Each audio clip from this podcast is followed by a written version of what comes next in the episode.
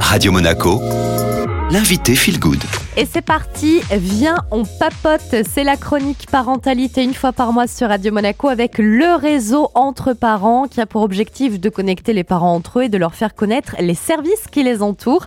Alors ce mois-ci, on va zoomer sur le baby clash et pour en parler, je reçois le docteur en psychologie Nicolas Delru. Bonjour. Bonjour. Alors c'est quoi finalement le baby clash et pourquoi ça se produit? En fait, on va passer du rôle de couple euh, amoureux au rôle de couple parent. Et ce passage, ça peut créer des incompréhensions, des tensions, des crises euh, au sein du couple. C'est ce qu'on appelle le baby clash. Il faut bien comprendre que euh, c'est un vrai bouleversement quand on a un enfant. Et ce bouleversement, il va s'accompagner de trois évolutions. Et c'est les trois causes du baby clash. On va avoir une évolution au niveau hormonal, une évolution au niveau émotionnel et une évolution au niveau organisationnel. Alors, est-ce qu'on peut aller un petit peu plus en détail dans ces euh, trois causes qui peuvent justement euh, expliquer hein, l'arrivée du baby clash? Quand on attend un enfant et quand un enfant arrive, bah, les hormones, ça joue beaucoup. On dit souvent pour les mamans, mais pas que. Et puis on a aussi une modification au niveau du cerveau, c'est-à-dire que les connexions neuronales vont se modifier avec l'arrivée d'un enfant pour que le parent puisse être prêt à s'occuper de son enfant, à être attentif à l'enfant.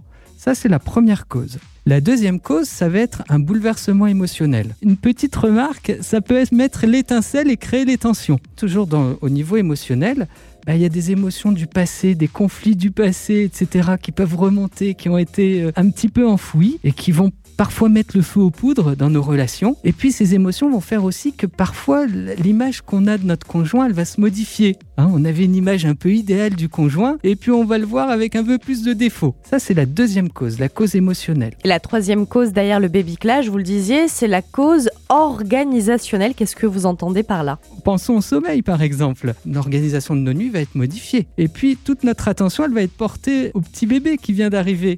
Alors l'organisation du couple, elle va être un petit peu modifiée aussi. On a moins de temps pour faire notre sport, pour manger, pour sortir, pour aller voir nos amis, pour faire nos loisirs. Et puis parfois même l'autre, il se sent un peu délaissé. Est-ce qu'en amont de la naissance d'un enfant, on peut anticiper, se préparer aussi? Le maître mot, je dirais, c'est effectivement qu'il faut anticiper. Hein. il y a des ateliers de préparation à la naissance, à la parentalité. Puis il y a des psychologues qui sont formés aussi pour ça. Alors il ne faut pas hésiter à se faire accompagner pour préparer l'arrivée de l'enfant ça nous permet d'anticiper. Et puis de travailler sur les deux grandes causes dont je vous parlais, la cause émotionnelle et la cause organisationnelle. En fait, on va apprendre à se projeter déjà comme parents.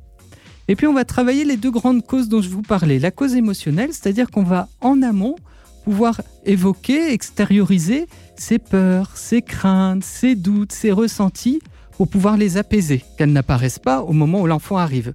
Et puis, deuxième chose, on va préparer en amont l'organisation. Et c'est cette préparation qui, le plus souvent, permet d'éviter le baby clash. Bon, et dans le cas où on est euh, en plein baby clash, même si on sait que ça se surmonte hein, quand même, quels sont les bons outils pour s'en sortir? Je dirais qu'il y a quatre outils et que ces outils, on va les utiliser de façon chronologique. Ces quatre outils, c'est d'abord un de rétablir la communication dans le couple. Parce que le baby clash, ce sont des tensions. Ça veut dire que notre communication, elle est principalement peut-être basée sur les reproches, les remarques, la non-écoute de l'autre. Or, ce qui fait le ciment du couple, c'est ce qu'on appelle la communication émotionnelle. C'est-à-dire être capable de comprendre, de ressentir l'émotion de l'autre sans le juger. Et ça, c'est quelque chose qui est perdu dans le baby clash. Deuxièmement, une fois que la communication est rétablie, on va pouvoir diminuer ce qu'on appelle la charge mentale, cette impression d'être surchargé, de pouvoir exprimer ses limites, ce qu'on est capable de faire et ce qu'on n'est pas capable de faire. C'est-à-dire que les deux partenaires vont alors avoir le même niveau d'information, connaître les limites de chacun. Une fois que ça s'est fait, le troisième outil qu'on va utiliser, c'est de réorganiser notre vie de famille à partir de compromis.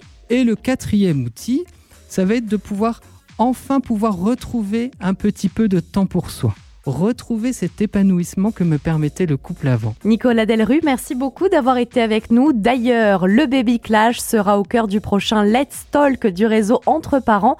Ce sera lundi prochain, le 19 février à 18h30 à Monaco au Kosiensae.